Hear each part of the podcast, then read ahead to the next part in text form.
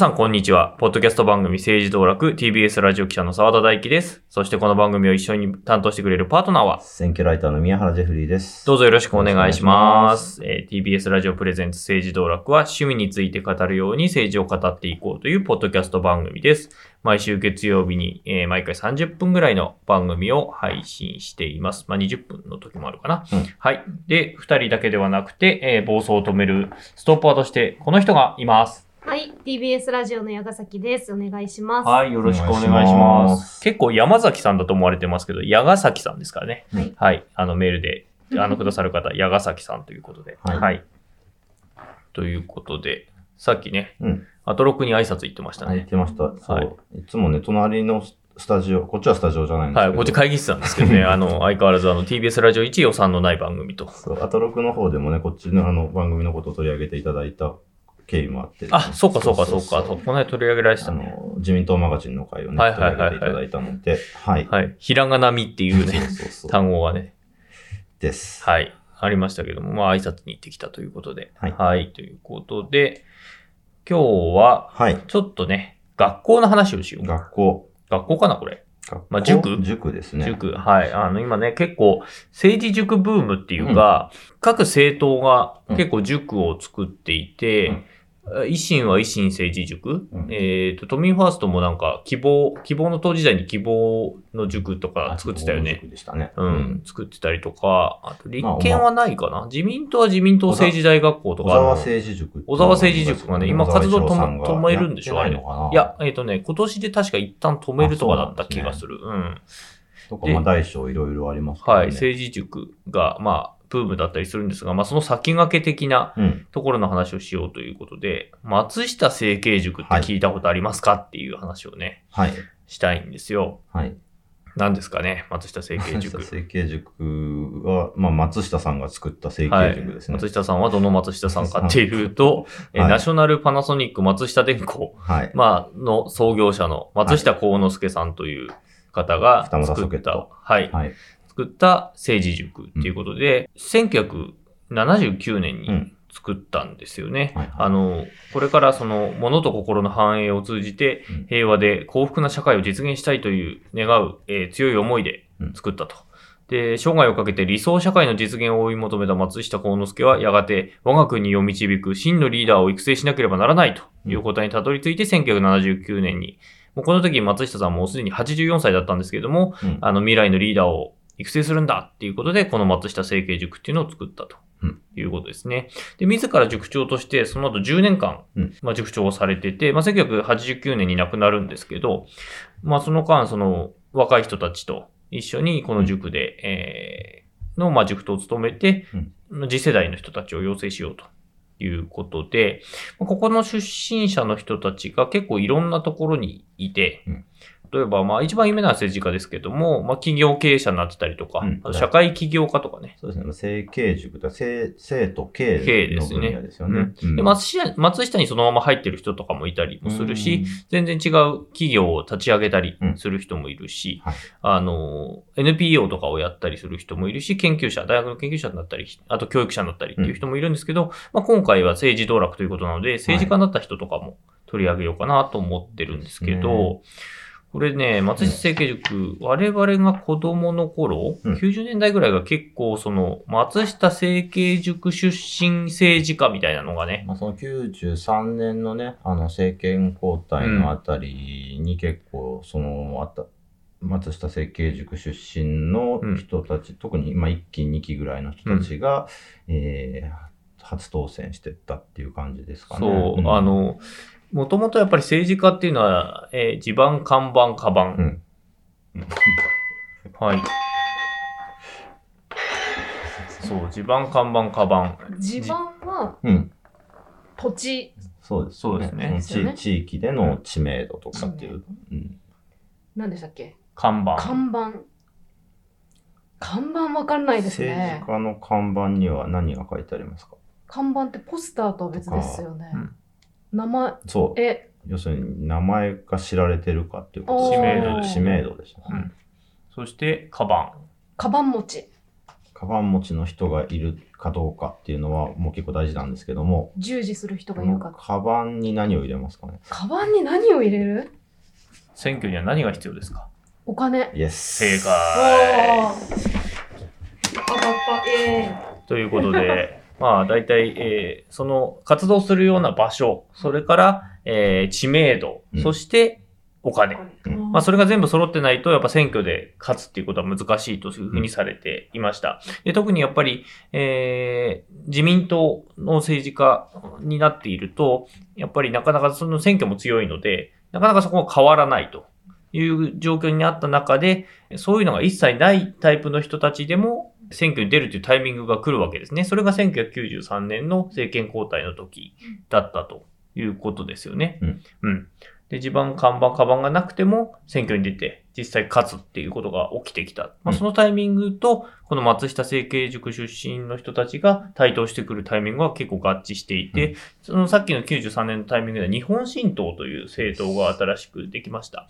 で、それはそれまでの自民党とかにあいたような、まあ、地盤、看板、カバンがない人たちが、えー立候補してきて、で、それが、えー当選していくと。まあ、それが新党ブームと呼ばれるうんタイミングで、えー後の社会的な、まあ、ムードという後押し、まあ、旧来の政治を変えていかなきゃいけない。まあ、その直前には、えーリクルート事件という、まあ、政治と金の問題があって、やっぱ旧来の政治と金のかかるような、えーまあ、政治の見え方、うんその、っていうのは、ダメだよねって、お金かかるやり方とかダメだよね。もうちょっとフレッシュな人たちに入ってきてもらわないとダメだよね。旧来のおじさんたちではダメだよねっていうような流れもあって、そこで出てきたのが、まあ、新党ブーム。うんそして、えー、松下政経塾の出身の人たちと、いうことなんですけども、この松下政経塾は何ぞやということなんですけど、はいえー、まあ、塾なんですよ。うん。うん。で、政治と経済を学ぶとうんいうことなんですけど、4年間行く。そうね、長いですよね。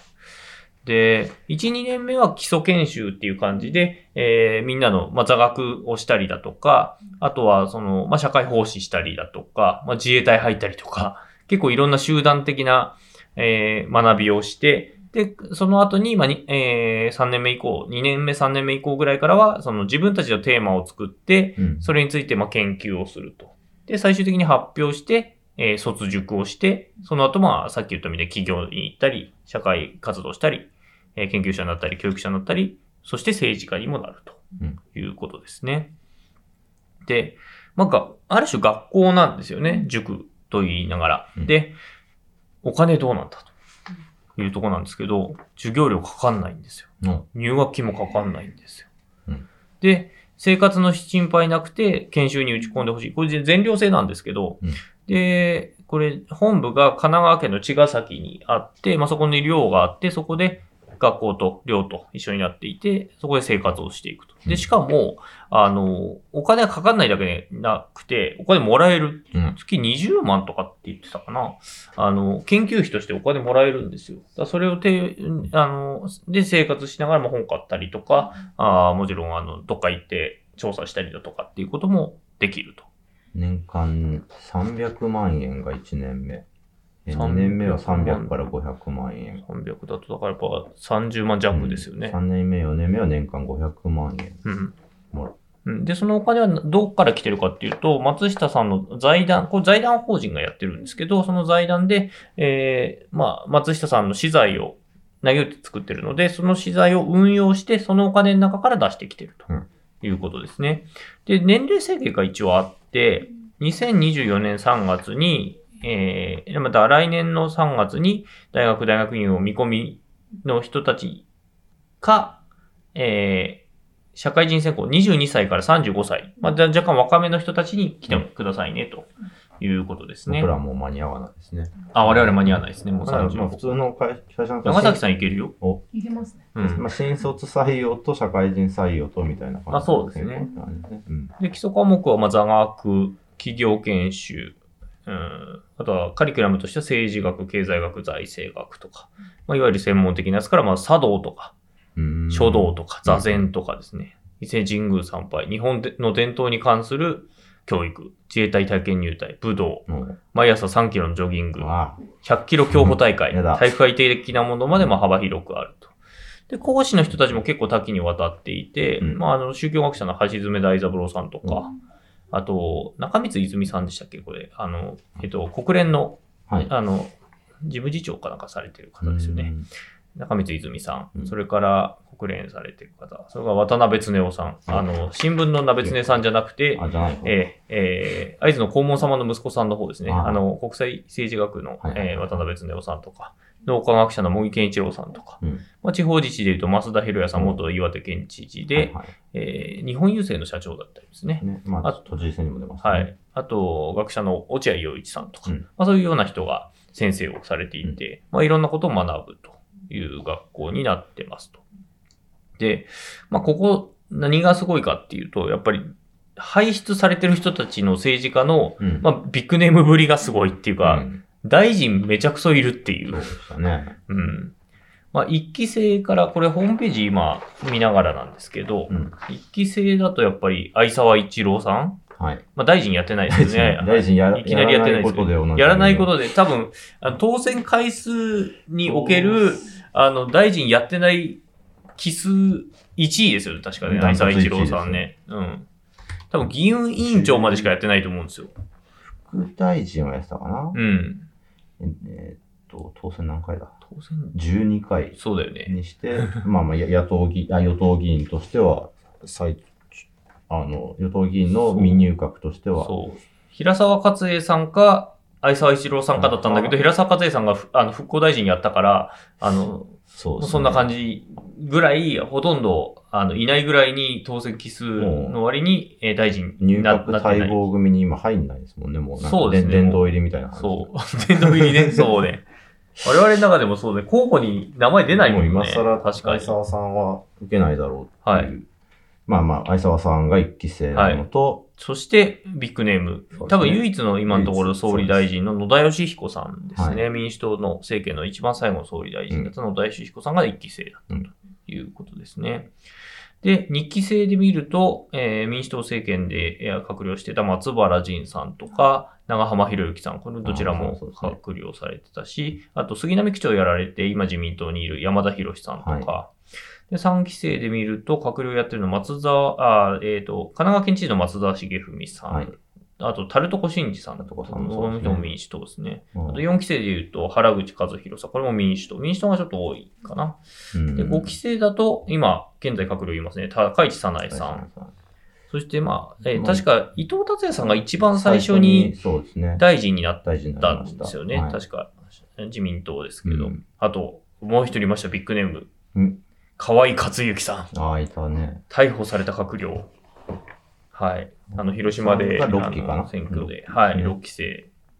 で、8期生で言うと、現場光一郎さん、前原誠二さん。うん。で、現在閣僚9期生に、あの、ま、えー松野博一さん。あの、はい今の官房長官ですね。それから11期だと、お小野寺逸則さんとか、うんあとは、えー宮城県の村井知事とか、あと、この間、あの、いろんな疑惑があって辞めた秋葉さんとかもそうなんですよね。あの、大臣、復興大臣あ。あ、ははいい、はい。あの、偽たすき。ああ、いましたね。そう、あの、息子が、あの、秋葉息子っていう、次男ってつけたうんたすきをしてたっていう。秋葉さんが、秋葉賢也さんがはい9期。はい。9期もいろいろですね。井戸正恵さんに、本田平直さんもいますあね。、本田平直さん、そうですね。で、松野博一さん。え官房長官じゃないか。官房長官。官房長官うん、官房長官、松野博一さん。10期は、あ、坂井学さん、官房副長官ですね。あの、菅政権の。あと、うん中田博さん、今自民党で、うん。横浜市長ですよね、元ね。そうですね。うん、とか、11期が小野寺逸則さんと、あと、福山哲郎さんもいるわ。うん。うんまあ、や、与党、野党問わず、そうですね。ただまあ、公明党とか共産党にはいないのかな。公明党はいたかななんか公明党いた気がする公な。明党はいた気がしますね。うんうん。少ないけども、まあ、うん多くは自民党か、が、まあ今立憲、もしくは国う民ん。っていう感じで現すか職のね。衆議院議員は26名いるそうですね。ああ、すごい。うん多分出身校で言ったら一番多いかもしれないですね。そういう意味ではね。維新にいますね。市村光一郎あさんがはいはいはいはい9期うん。と、国民民主党だと斉藤アレックスさん。うんあ、山本智博さんとかもいるわ。マザームーンでおなじみの。あそうですね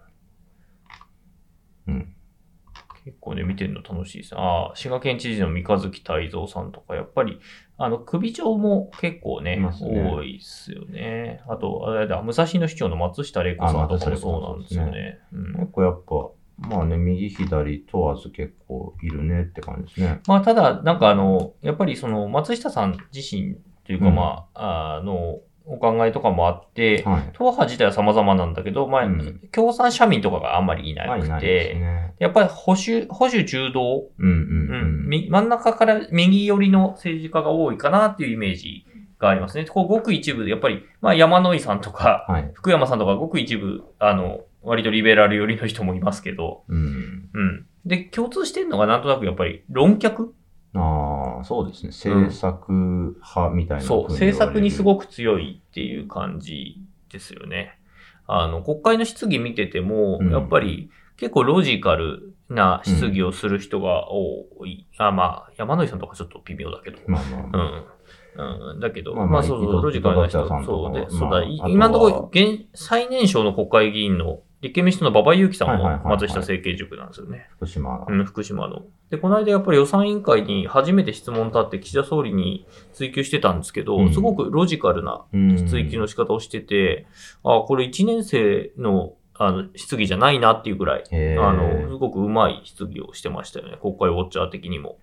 高市早苗さんなんかも政策通なんて、そうですね、政策、自分で法文書きますからね、あの人もね。うん。あとは結構ね、沖縄の人も、まあ、地方議会ですけどもね、県議会で沖縄県連の会長をしてる清野智子さんとうん、うん、うかね、ん。あ、キューナさん入ってましたね。うん。そうですし、あとは、まあ、那覇市議会議員まで、あれですけど、上里さんっていう方とか、うんうん上里正さんとか、あと比嘉博人さんっていうこの方はですね、前回の那覇市議会議員選挙に受かったんですけど、うん。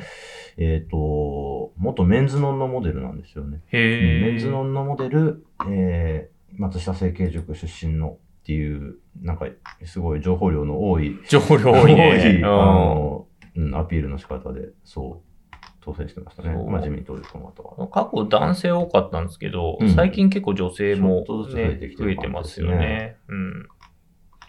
そう。ちなみに、えーっとですね、と3期にですね、田近秀俊さんって人がいるんですけどね、うんこの人、うちの、あの、母の妹の配偶者の方で。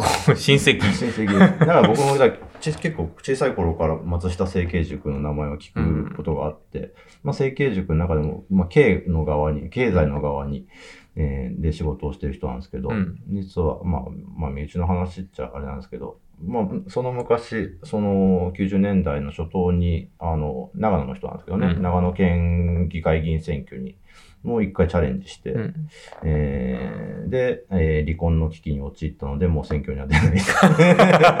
みたいなことを言ってます。ね選挙は結構ね、家族を分断する場合がね、ありますからね。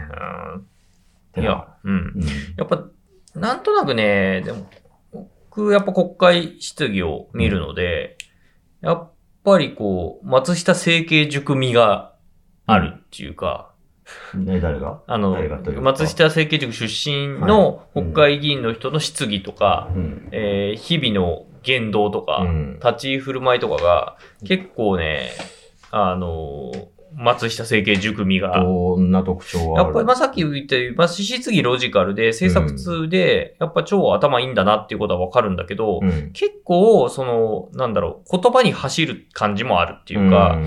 あのー、なんていうか、例えば、ツイッターとかで、こう、発信する力は強いが、うん。なんか、そこを、その、いわゆる、なんだろうな、自民党的な情で繋がって、塊になっていくみたいな力があんまり、あんまり強くないイメージ。地元での根回しみたいなそうそうそうのとかはあの、この、なんだっけ、高橋早苗さんも結構その辺課題みたいなことはそうそうそう。この間のあの、奈良県知事選のうん話とかでちょっと見ると思ったりとか、うんうんうんまあ、前原さんとかのね、結構その手の感じもあるし、ねうん。あの、原口さんとかも発信力はあるんだけど、うんなかなかそのチームとしてできないから、そのグループとして、えー大きな勢力にならないっていうか、はい。結構、個々が立ってる分、あの、なんだろう、派閥的な動きっていうかさ、うんあんまりないなっていう感じがあるっていうか、うんうんうんまあ、いわゆる、まあ、あんまりこの言葉好きじゃないんですけど、自民党でいう雑巾掛けをししない感じうん。っていうか、汗かかない感じがあるかなっていう気はするかな。なるほど。うん。だ結構その、党首クラスとか派閥のトップみたいになってる人っていうのは実はそんないなくて、うんまあ、野田さんがだからちょっと稀有というか、そうね。うん、だからこそまあ野田さん総理まで行ったっていうところもあるのかなっていうふうには思うんですけど、うん。まあ民主党内で前原グループ、野田グループっていうのがあったりはしていたんだけど、まあ前原さんは結構ね、いろいろ、あの、長田メール事件とかもあったりとかして、うん。結構まあ不幸なところはあったりしつつ、その、希望の党に、えー旧民主党が合流していく時のまあトップが前原さんでっていうのもあって、まあ結果やっぱり失敗した部分もうん多分にあるとうんいうところもあったりして、うんうん、っていうね。そうですね。そうだ、松沢さんとかもそうじゃないですか。うん。あの今今維新かな？今維新だけど、都知事選に、えー神奈川県知事から移るって出るっていう時に、まあ、道作ったけど、と思ったら、うん。えーいきなり最後の最後で石原さんにはしご外されて、ひどい目にあって選挙に行くっていうこともあったりもしたし、うん、とかね、山田博さんとあの、中田、あーあー中田博さん、も一緒に、えー日本総新党、日本送信とありましたね。うん、っていうのを作って、うん。えー割とね、うん。ごえー改憲派の勢力を集めようとしたけど、いまいちこう広がらずに、結果、運算無償した上、えー自民党に入るっていう、借金抱えて運算無償的なね、ことを、あの、おっしゃってたって話を聞きましたけど、っていうのがあったりとか、まあ、なんか普通にやってる人でもやっぱ伊藤達也さんなんかもなかなかね、あの、入学は早かったけれども、それ以降が西馬派に長くいそうそうそう。で、今、あれでしょ？平成権かなんかだよね。そうです。確か。もともとその、一番最初はね、日本新党で当選したんだけれども、あの、その後、新進党には行ったのかな。で、あの、まあ、小渕恵三さんに引引き抜かれて、うんうんあ、でそのつながりで、そっか、平成権なんだ。うん。まあ、その後、その、まあ、石破さんが慶応の先輩だったのうんでっていうつながりもあったりとかなんですけど、なかなか党内で、なんか、そうまあ、いうひ冷や飯枠にいるっていうか。なかなかね、あの、うん、そんなに対等するっていうことも。で、一方、その河合克行さんだったりとか。そうね。河合克行さんもだから特定の派閥がなくて、うんどっちかっていうと、まあ、菅さんとかに近い、菅さん、安倍さんに近い位置づけで、えーグループを作ってたけど、うん。河合克行さん自身は結構ね、その、あんまりいい噂はね、あの、今回のお金の件以外にも、そんなにあんまりいい噂が出ないぐらい、そう、なかなかチームのトップとしてはどうなんだっていう話も出たりとかもしていて、っていうのもあるし、まあ、小野寺五則さんはそういう派閥だけれども、うん。うん、その、片腕っていうまで行ってるかっていうとそうでもないっていう感じもあるしね。と、あと、そう、それで言うと、そうね、丸山穂高さんみたいな人もいたし。ああ、うんまあまあまあまあ、ちょっとまあ、結構いろんな、いろんな人がいるんだけれども、なんか、なんとなくタイプ的に、なんかそう系統を立てられそうだなっていう人が。どうなんですかね。えー、ちょっとずつやっぱ、その卒塾生名簿を見てると、年を経るごとに人数が減ってる感じもするそうなんですよね。やっぱり、なんか、民主党政権ぐらいまでの、うんなんかこう、映画が、うん、今ちょっとそこ弱ってきてるかなっていう感じはしていて、うんうん。なかなかそこと、あの、票だったりとか、うん。まあ、せ世間のニーズなのかわからないですけど、そこがうまくリンクしてこなくなってるのか、ずれてきてるのか、あるいはもう、ね、まあ、できてからもう、それこそ40年以上経ってるので、まあ、そこがちょっと、うん、まあ、対応年数的なね、うんところもあんのかなっていう感じもしないでもないですけどね。歴史的役割というかねっ。ていうそうですね。うん。歴史的役割がなかなかっていうところもあったりっていうので、いろいろ、今になってみるといろいろ考えるけど、やっぱりでも閣僚級としてはまだ全然バリバリにいるっていうことですね。うん現ねね、閣内にも2人いますからね。